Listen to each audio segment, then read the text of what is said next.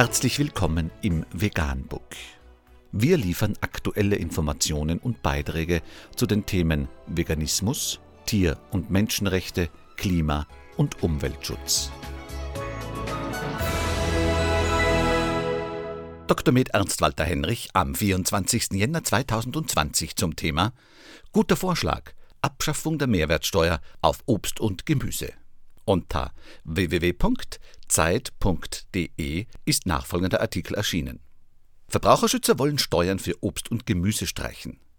Kürzlich hat der Bundestag die Mehrwertsteuer auf Tampons gesenkt. Bei Obst und Gemüse fordert Foodwatch nun, die Mehrwertsteuer komplett abzuschaffen. Die Verbraucherschutzorganisation Foodwatch fordert die Abschaffung der Mehrwertsteuer auf Obst und Gemüse. Solange ein Kopf Brokkoli mehr kostet als ein paniertes Schweineschnitzel, läuft etwas falsch in der Agrarpolitik, sagte Foodwatch-Geschäftsführer Martin Rücker der Passauer Neuen Presse. Die Bundesregierung kann die Abschaffung der Mehrwertsteuer auf Obst und Gemüse schnell und nationalstaatlich umsetzen. So könne vielen Menschen eine gesunde und preiswerte Ernährung erleichtert werden. Gleichzeitig leiste man damit einen Beitrag für eine umwelt- und klimafreundliche landwirtschaftliche Produktion, sagte Rücker. Mit der Streichung der Mehrwertsteuer für Obst und Gemüse könnten dort Anreize gesetzt werden. Zugleich würde der Schritt finanzschwache Verbraucherinnen und Verbraucher entlasten.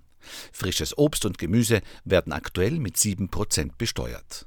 Zum Jahresbeginn hat der Bundestag die Mehrwertsteuer auf eine Reihe von Waren und Dienstleistungen von 19% auf den reduzierten Satz von 7% gesenkt. Dazu gehörten unter anderem elektronische Bücher und Zeitschriften sowie Bahntickets im Fernverkehr. Ebenfalls reduziert wurde die Mehrwertsteuer auf Tampons. Allerdings könnte diese Steuersenkung für Verbraucherinnen wirkungslos bleiben.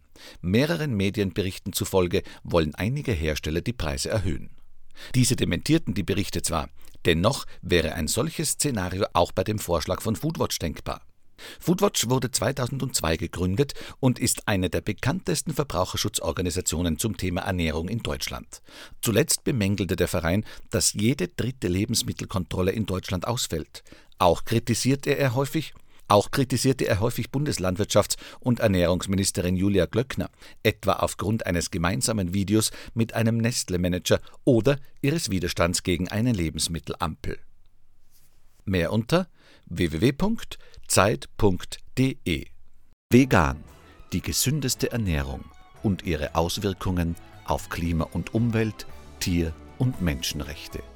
Mehr unter www.provegan.info